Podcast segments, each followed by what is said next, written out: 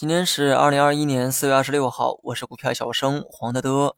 周末的时候，有人问我可不可以看着基金里的这个持仓股去操作，也就是跟着基金经理啊去买股票。类似的问题呢，我以前也收到过，但是呢并没有回复，因为仔细想一想啊，又不知道该怎么回复才好。那么借着股评的这个机会，简单说一说我的看法。基金经理的这个水平呢，当然是比多数人要强，但你要跟着对方的脚步后面啊，也不见得会讨到便宜。首先呢，基金它也会进行调仓，而调仓结果呢，一般也会随着财报一同更新。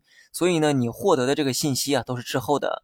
而且基金呢，都是做长线的投资，无论市场好坏，他们呢都不会退出市场。牛市还好哈，你买啥呢都挣钱。而到了熊市，才是最考验人性的时候。作为散户呢，只要空仓就是万事大吉。但基金它是不可能空仓的。他只能尽最大努力啊，缩小亏损，但是呢，并不能避免亏损。除非说你也有同样的耐心，否则呢，市场跌个一年半载啊，你就怀疑人生了。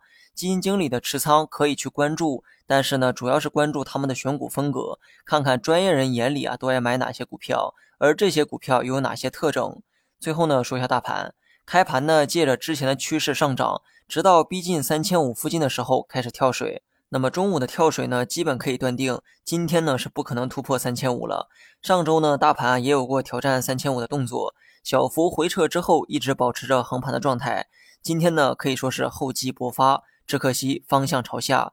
从消息面来看，短期呢利空比较多，主要呢还都分布在外围市场。印度的这个疫情啊逐渐失控，每天确诊人数呢都超过三十多万人，随着确诊基数啊越来越大，裂变式的扩散正在发生。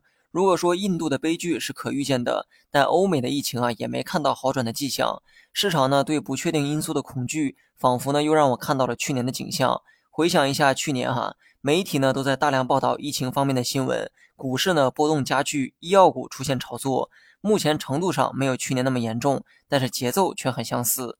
短期大盘呢，我们只能预期调整，深成指、创业板还保持着多头走势，那么趋势上还不至于看空。但未来几天短周期的走势呢，我们还是要预期调整为主。即便说这期间有上涨，也要预期调整。除非呢明天能涨到今天的开盘价，否则呢就按照上文的方式预期。